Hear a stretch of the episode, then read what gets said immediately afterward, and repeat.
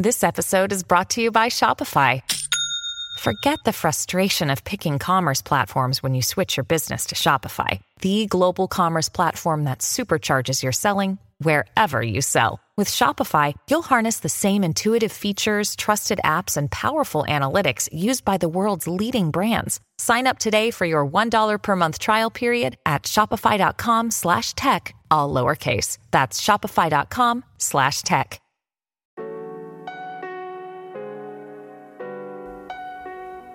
Hola a todos, soy Víctor Abarca y estás escuchando Expreso con Víctor, el podcast diario sobre tecnología, tecnología que importa y cultura digital.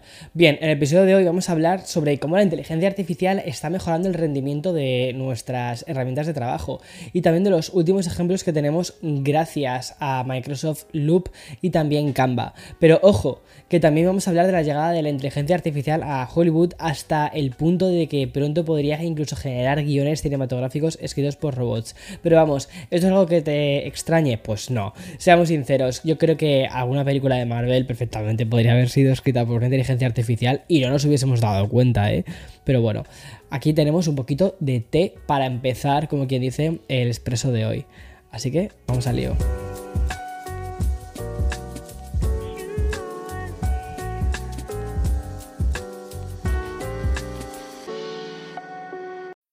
When you need mealtime inspiration, it's worth shopping Kroger, where you'll find over 30,000 mouthwatering choices that excite your inner foodie. And no matter what tasty choice you make, you'll enjoy our everyday low prices, plus extra ways to save, like digital coupons worth over $600 each week. You can also save up to $1 off per gallon at the pump with fuel points. More savings and more inspiring flavors make shopping Kroger worth it every time. Kroger, fresh for everyone. Fuel restrictions apply. Que la inteligencia artificial esté cambiando la forma en la que trabajamos, creo que eso no nos pilla a nadie de nuevas. ¿no? Esto es algo que creo que ya sabemos, que te está mejorando la creatividad y también el rendimiento laboral en muchísimos sentidos. Y eso que apenas llevamos, pues, no sé, unas cuantas semanas, un par de meses con este boom. Pero es que cada día vamos teniendo más y más novedades. Es como si estuviésemos al principio de un cambio brutal. Y hay compañías que abrazan inteligencia artificial pues para implementar nuevas herramientas o directamente para lanzar nuevos productos. Y este es el caso de Microsoft, la compañía que más y mejor relación tiene con la inteligencia artificial. Acaba de lanzar una nueva, una nueva vista pública o prueba pública de Loop, una aplicación que llevó muchísimo tiempo queriendo ver.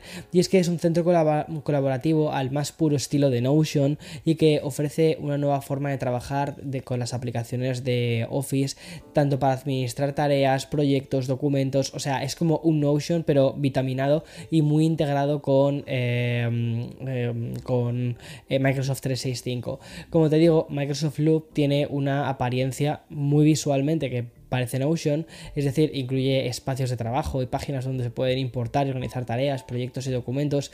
Sin embargo, la diferencia grande de Loop con otras aplicaciones eh, es básicamente la capacidad que tiene de convertir cualquier página en un bloque de contenido en tiempo real y que se puede pegar en Microsoft Teams, Outlook, Word en la parte de web o incluso en Whiteboard. Y es que los componentes de Loop se actualizan constantemente y se pueden ir editando para que sean para que los puedas compartir eh, donde quieras. Y es que la, interfaz principal ofrece páginas de, de bucle como lienzos en blanco donde las personas van a poder compartir y colaborar con plantillas iniciales diseñadas para ayudar a comenzar ¿no? y evitar esa especie de lienzo en blanco, el miedo, el miedo que tienes ¿no? a la página en blanco. Y además Microsoft Loop puede buscar automáticamente todos los documentos de Office en los que el usuario ha estado trabajando para que pueda organizar los proyectos de una manera mucho más eficiente. Y como centro colaborativo, Microsoft Loop también ofrece funciones de gestión de proyectos y tareas, como son la creación de rastreadores de progreso y etiquetas personalizadas, así como la sincronización con Planner y también con To Y como si esto fuese un poco de Trello, ¿vale? Pues puedes incluso importar tableros eh, desde esa aplicación para luego volver a exportarlos una vez que hayas terminado de trabajar en Loop. O sea, creo que están siendo increíbles lo que está haciendo Microsoft ahora porque está como pillando un montón de, de integraciones diferentes diferentes, integrándolo con inteligencia artificial, ha pillado un, o sea, Notion eh, pegó muy fuerte y entonces ellos empezaron también a desarrollar una aplicación, pero lo han hecho la verdad que a un ritmo bastante despacito, porque desde que vimos la primera, la primera versión de Loop, una vez que lanzaron un vídeo, fue hace como año y medio, es decir, han tenido mucho tiempo para tomarse tiempo y pensar bien cómo querían hacer las cosas. Y al final lo que creo es que, aunque en apariencia sí puede parecer un poquito Notion, luego al final en la parte de uso no, porque eh, está mucho más integrado con, con, Microsoft 365 de lo que podríamos pensar. Además, Microsoft ha añadido a Loop el soporte del nuevo Copilot, que es el asistente impulsado por inteligencia artificial. Y por cierto, te recuerdo que Copilot también va a estar disponible en Word, Outlook y otras aplicaciones de Microsoft próximamente. Pero lo que ya tenemos en este nuevo Microsoft Loop es la versión de vista previa. Puedes acceder eh, a, él, ¿vale? Entrando en la versión web y también eh, saldrán aplicaciones de iOS y Android.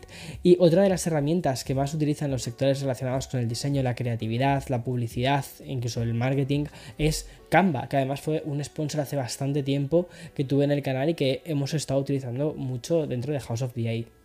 Igual que esta semana te contaba que Adobe añade herramientas de inteligencia artificial, pues Canva también va a recibir una importante actualización. Y es que esta popular plataforma de diseño gráfico que cuenta con 120 millones eh, de usuarios ha anunciado una de sus actualizaciones más importantes en sus 10 años que lleva de existencia. Una actualización que hemos conocido gracias al evento virtual que han hecho que se llama eh, Canva Create.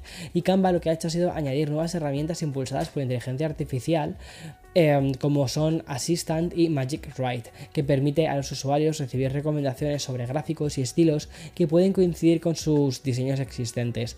También se va a poder utilizar Magic Write para escribir copies de webs o, por ejemplo, resúmenes de presentaciones. Por cierto, esta herramienta va a estar disponible en 18 idiomas. Canva también ha presentado una cosa que se llama diseño mágico, que es otra herramienta que permite a los usuarios crear una imagen y seleccionar un estilo para obtener una selección de plantillas personalizadas que pueden eh, modificar. Y otra de las novedades va a ser la parte de capas, la cual va a permitir a los usuarios ver todos los elementos en un solo lugar, incluidos texto, formas, imágenes y también vídeos. Y la verdad es que es curioso. Otra cosa que ha lanzado curioso, muy interesante, es una, cosa que han llamado Brand Hub, que es como una gama de nuevas herramientas y funciones diseñadas para ayudar a los equipos de diseño a mantener el estilo de la marca de forma coherente. Además, Brand Hub va a incluir una nueva herramienta llamada Reemplazo Mágico, que va a permitir a los usuarios actualizar elementos corporativos de la marca, como por ejemplo los logotipos, y se cambian todos los logotipos en todos los eh, elementos de, yo que sé, pues por ejemplo, la papelería, la, los bolígrafos, todo ese tipo de cosas. Me parece muy interesante y creo que va a ser una revolución por parte de la inteligencia artificial aplicada a lo que es Canva. Y terminamos el bloque de hoy dedicado a la inteligencia artificial que está llegando a todas partes. Y si ayer te contaba que van a acabar escribiendo incluso los videojuegos, pues también puede que lo hagan con las películas y las series. Y es que el gremio de escritores de Estados Unidos, el WGA, ha propuesto permitir que la inteligencia artificial sea utilizada para escribir guiones, lo que ha generado preocupación entre los guionistas que actualmente viven en un momento de confusión con todo el tema de la irrupción de la inteligencia artificial y a punto de iniciar incluso hasta una huelga sindical en Hollywood. Las cosas están poniendo complicadas, ¿eh? Pero lo que es aún más importante de toda esta noticia que he podido leer en Variety es que la propuesta va a permitir a los guionistas usar ChatGPT o cualquier tecnología de generación de lenguaje para ayudar a escribir un guion sin tener que compartir el crédito de escritura o incluso sin tener que dividir las ganancias. Obviamente el crédito iría de manera completa para el guionista y lo que propone el sindicato de escritores de Hollywood es tratar a la inteligencia artificial como una herramienta más, es decir, como si fuese Word, eh, una máquina de escribir. Esto último, si eres un escritor romántico y nostálgico, ¿vale? Del pasado, simplemente eres Woody Allen que sigue escribiendo los guiones con una máquina de escribir, en fin. O sea, muy fuerte lo de este señor. Bueno, ¿te imaginas ver películas de Star Wars o del, universo cinematográfico de Marvel que estuviesen escritas con inteligencia artificial? Pues sinceramente sí, porque de Mandalorian, aunque es una serie que me está gustando mucho, seamos sinceros, mm, pasan los capítulos y no pasa nada entre los capítulos, parecen escritos por una inteligencia artificial perfectamente.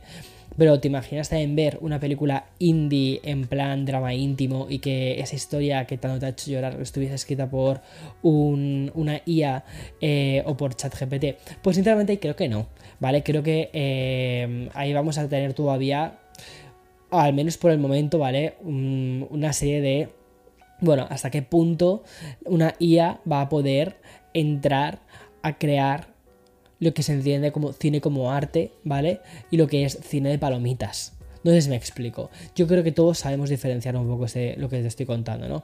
Y bueno, y para aligerar un poquito este expreso, que nos estamos llevando a un terreno bastante cargadito, de. Pues voy a salir de la inteligencia artificial. Y cerramos el podcast con una noticia sobre TikTok y otra de videojuegos. Pero voy a comenzar por la de TikTok porque tiene bastante miga. Y es que TikTok ha superado las expectativas en Estados Unidos en el último año y ha alcanzado una cifra récord de usuarios activos mensuales. La aplicación de origen chino ha confirmado que ahora tiene 150 millones de usuarios, lo que significa un aumento significativo desde los 100 millones que tenía en 2020. Este aumento de la popularidad de TikTok se produce en un momento en el que la plataforma ha estado en el centro de la polémica debido a las preocupaciones de seguridad y de privacidad. Y como resultado, la administración de Biden ha mm, amenazado con prohibir TikTok, también lo hizo la administración de Trump, si, ByteDance, lo que pasa es que ahora se están poniendo bastante serios con esto. En caso de que ByteDance no venda su participación en la aplicación o directamente eso, cerrar la aplicación. La noticia del aumento de usuarios internos la hemos conocido gracias a la participación del CEO de TikTok en su testificación ante el Comité de Comercio y Energía de la Cámara que ha tenido lugar esta mañana y que veamos a ver cómo termina esto saliendo, pero de aquí, o sea, está la situación contra, sobre TikTok un poquito complicada, porque por un lado tenemos eh, un tema de seguridad nacional, por otro lado tenemos un tema de hegemonía de las aplicaciones norteamericanas, o sea, eh, perdón, estadounidenses, eh, y que mm, esta aplicación TikTok no la han creado ellos, y entonces también es como, espera, a ver, cuidado, que qué está pasando. Y luego también tenemos otro tema, y es que, por ejemplo, en, China, eh, Facebook, Instagram, eh, todo esto está prohibido. Entonces, tampoco estarían haciendo nada que no se les esté haciendo ya a ellos. Entonces, bueno, o sea, veamos a ver por dónde, por dónde termina todo esto. Eso sí, nosotros al final, pues estamos, como siempre, como ciudadanos, en medio. Bueno, y para terminar, y como te decía, una de videojuegos, a pesar de que aún no es viernes, aunque te da la sensación de que lo es, pues todavía no lo es. Y es que Valve ha anunciado el lanzamiento de Counter-Strike 2. Yo sé de uno, de Eloy, que se va a poner muy feliz con esto. Es la última entrega de una de las franquicias más populares de la historia de los videojuegos. Es que la compañía calma así los rumores que envolvía a una nueva generación de este mítico first person shooter. Valve ha confirmado que Counter-Strike 2 va a significar una gran mejora respecto al título anterior. De hecho, la compañía ha querido transmitir que el nuevo título supondrá el avance técnico más importante de la historia de la franquicia, lo que les va a permitir seguir incorporando características y actualizaciones durante muchos años. Entre las novedades que se han anunciado se encuentra la actualización del motor gráfico a Source 2, una arquitectura de subtics que va a permitir a los servidores identificar más cosas que están ocurriendo en la partida y un renovado sistema de renderización. Los usuarios también van a poder disfrutar de mapas clásicos CSGO que tendrán una actualización visual y así como de escenarios también completamente nuevos que van a aprovechar las posibilidades de Source 2. Además, Valve va a ofrecer nuevas herramientas creativas para desarrollar tus propios escenarios en Source 2. Por ahora, se sabe que las granadas de humo de Counter-Strike 2 van a funcionar como un objeto volumétrico en tres dimensiones, lo que va a permitir que todos los usuarios vean el mismo humo, ¿vale? Sin importar su posición, o sea, muy curioso. Además, Valve señala que el nuevo título tendrá su acceso este verano y, como te digo, en forma de actualización gratuita de CSOGO a ver qué pasa, pero. Eh, o sea, de Counter-Strike, ¿no? Eh, a ver qué pasa, pero tiene, tiene muy, muy, muy buena pinta. Y sobre todo, como te decía, Eloy, que le flipa el Counter-Strike. De hecho, cuando me contaba de cuando él era más joven, hace muchísimos, muchísimos, muchísimos años. Lo siento, Eloy, o sea, te quiero mucho, pero. en fin, eh, que esto me va a matar por decir esto. Pues él jugaba de forma competitiva al Counter-Strike. Sí, sí, sí. Un niño rata en toda regla. En fin, hasta aquí el episodio de hoy jueves 23 de marzo del 2023. Qué curioso. 23 del 3 del 2023. Hmm. Qué raro que hoy ninguna de las Kardashians haya aprovechado para tener un hijo. Porque sería como un día perfecto. Ya lo hicieron el año pasado, ¿no? Con el 22, todos el 22. Con Kaeli. ¿Por qué me sé estas cosas? Cultura popular. Chao, chao.